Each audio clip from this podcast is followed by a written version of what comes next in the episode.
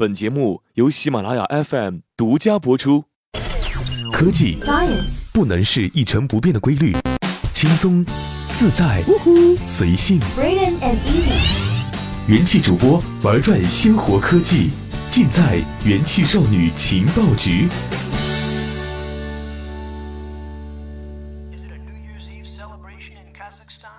欢迎收听用智商捍卫节操，用情商坚守美貌的元气少女情报局，我是主播尔音。你有多久没有打开你的 QQ 宠物了呢？想当初，我记得我花了十块钱还是二十块钱的 Q 币，才得到了一个砸金蛋的机会，最终砸到了一只女性的企鹅 Q 美眉。如果你也是八零九零后，那么告诉你一个说不上好也说不上坏的消息：QQ 宠物将于二零一八年九月十五日正式停止运营。对于现在的小孩来说，QQ 宠物是个陌生的名词，但对于八零九零这一代人来说，QQ 宠物是他们成长过程中抹不去的存在。当然，也有很多人不喜欢这个活蹦乱跳、动不动就要吃东西、洗澡的企鹅宝贝，甚至专门有人去搜索怎么样弄死它。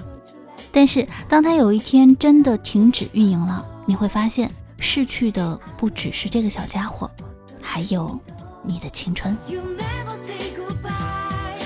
六月底，腾讯宣布 QQ 宠物将在二零一八年九月十五日正式停止运营。网上有各种各样的评论，有的说养了十年的企鹅说走就走，虽然我九年都没有打开了，但还是莫名的伤感。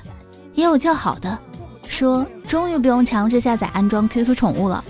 但更多的人只是在回忆自己与 QQ 宠之间的故事。我老公的 QQ 宠就是他前任送的，到现在还没有跟他前任的 QQ 宠解除婚约。当年逃课去网吧，就是为了给 Q 宠过生日。小时候，我爸舍不得给我花零花钱，Q 宠要吃的一顿就得花十 Q 币。几乎每个人都有对 Q 宠要说的话，大家就像碰到了多年未见的老朋友，一个劲儿的追忆起小时候。已经习惯用微信聊天的人们，又忙着下起了标准版的 QQ，之后点开宠物，截图发微，打字留念，一气呵成。忽然间，人们发现。那些年，我们借着 QQ 宠物小心维护的关系网早已破碎。看着好友排行榜上一个个略感陌生的名字，觉得这个时候说再见，仿佛也没有什么不好。QQ 宠物也曾为腾讯的帝国立下了汗马功劳。二零零六年七月，在腾讯推出 QQ 宠物一年后，Q 宠创造了最高同时在线一百万的记录，成为了全球最大的网络虚拟宠物社区。二零零七年三月，QQ 宠物的累计用户破亿，而当时全国人口也不过才十三亿多。QQ 宠物的功能算不上有多创新，但是 Q 宠所拥有的社交渠道是当时任何一款电子宠物都没办法复制的。一方面，它有着养成类游戏的成长要素，如喂养投食提高属性；一方面，通过宠物炫等功能，它又担当起了类似 QQ 秀的功能。通过差异化表达来获得好友的认可。在那个互联网娱乐相对贫瘠的年代，人们上网最大诉求就是两种：一是聊天，二是游戏。而 QQ 宠物很好的抓住了那些不玩网游的女性网友的心。吴晓波的《腾讯传》中透露，养宠物的 QQ 用户中有七成为女性，所以我们也不难理解为什么腾讯会选择粉色来代表 QQ 宠物的付费业务——粉钻贵族了。QQ 宠物的企鹅形象也成功为腾讯树立了一个认识度极高的拟人标志。不管是天猫、金狗还是瑞星狮子，在品牌人格化上都没有达到腾讯这样的高度。在许多国人眼里，企鹅代表的就是腾讯。诚然，这只企鹅表情丰富，玩法众多，吸引了不少玩家。不过那时候的腾讯还不像现在这样是一个没有梦想的公司。对于榨取用户价值的套路玩得很直接、很粗暴。一开始的 QQ 宠物十分娇弱，打工是不可能打工的，不然一回家就得生病。元宝不多，还整天要吃要喝要抱抱，零氪玩家只能盯着性价比挑商品，图个温饱而已。可惜隔壁的小明一身粉钻，回魂丹比自己的圈圈冰激凌还多，又是上学又是锻炼的，明明比自己晚出生，个头长得还特快。看着人家小明的 Q 哥哥和同桌小红的 Q 妹妹牵手走向爱的殿堂，才明白腾讯游戏用心带来快乐的奥义。除了氪金要素给玩家带来的不适之外，QQ 宠物越来越臃肿的功能也被人诟病。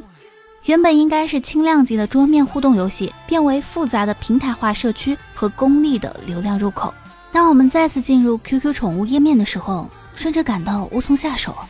十年前的 QQ 宠物、QQ 农场等休闲 Flash 页游的确可以征服许多玩家，因为那时候互联网的主要入口还是 PC，人们也愿意在闲暇之余把碎片化时间花在休闲游戏上。但随着移动互联网的普及，手游蚕食了绝大多数页游的生存空间。据2017年中国游戏行业发展报告显示，2017年中国网页游戏营收同比下降百分之十五。全年营业收入仅为一百九十二点三亿元，而移动游戏以全年约一千一百二十二点一亿元的营业收入遥遥领先，同比增长百分之三十八点五，占网络游戏市场份额的百分之五十五点八。在这个连夜游强调点一下玩一年的今天，又有多少人会花心思去养那只胖胖的企鹅呢？亚里士多德曾说过，人类是天生的社会性动物。在许多玩家的童年社交中，QQ 宠物都扮演着重要的角色。关于 Q 宠，网上有一个这样的故事：十多年前，在腾讯负责 QQ 宠物的项目经理名叫汪海滨，人称 QQ 宠物之父。据说他某次参加上海的 Q 宠体验会，有一位小女孩告诉他，他父母工作日上班都会将他反锁在家里，唯一陪伴他的就是一只 Q 宠。对于 QQ 宠物的众多主人。八零九零年代出生的人来说，他们在童年能获得的社交关系很少。在那个双职工父母与独生儿女组成的标准三口家庭之中，孩子们普遍缺少家长与同龄人的陪伴。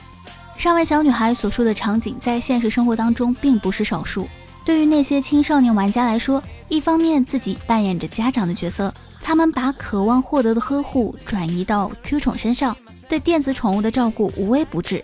一方面又把 Q 宠当做自己的分身与玩伴，通过它与别的宠物的互动来获得社会交往补偿。从这方面来讲，QQ 宠物在玩家的成长过程中扮演了较为正面的形象。它弥补了青少年在家长与同伴的双重缺失下内心的孤独，也填补了社会系统在儿童心理成长方面的不足。不管是以养娃为代表的旅行青蛙，还是以恋爱养成为代表的恋与制作人。玩家的流失速度都十分惊人，像 QQ 宠物这样能持续运营十多年的养成游戏，已经是另类中的另类了。靠游戏建立起来的虚拟情感是脆弱而虚假的，就像饥不择食的人会去吞食泥土来获得饱腹感一样。处于情感饥荒的玩家，通过游戏获得短暂空洞的内心补偿。当这种虚拟情感达到阈值的时候，人们又突然感到厌恶。对把大量时间花在纸片人上的自己莫名的反感。养成游戏对于我们就像是情感的孤岛，适合暂居积蓄力量，却终究无法永驻。人终归是要回归社会的。Matrix 中的牛排再美味，也抵不过现实中路边摊上的煎饼果子，不是吗？无论是困在回忆，还是困在游戏中，都是无法救赎现实的。过好现在吧，过上美好的现在吧。好了，以上便是本期的全部内容。我是主播耳音，我们下期节目再见啦。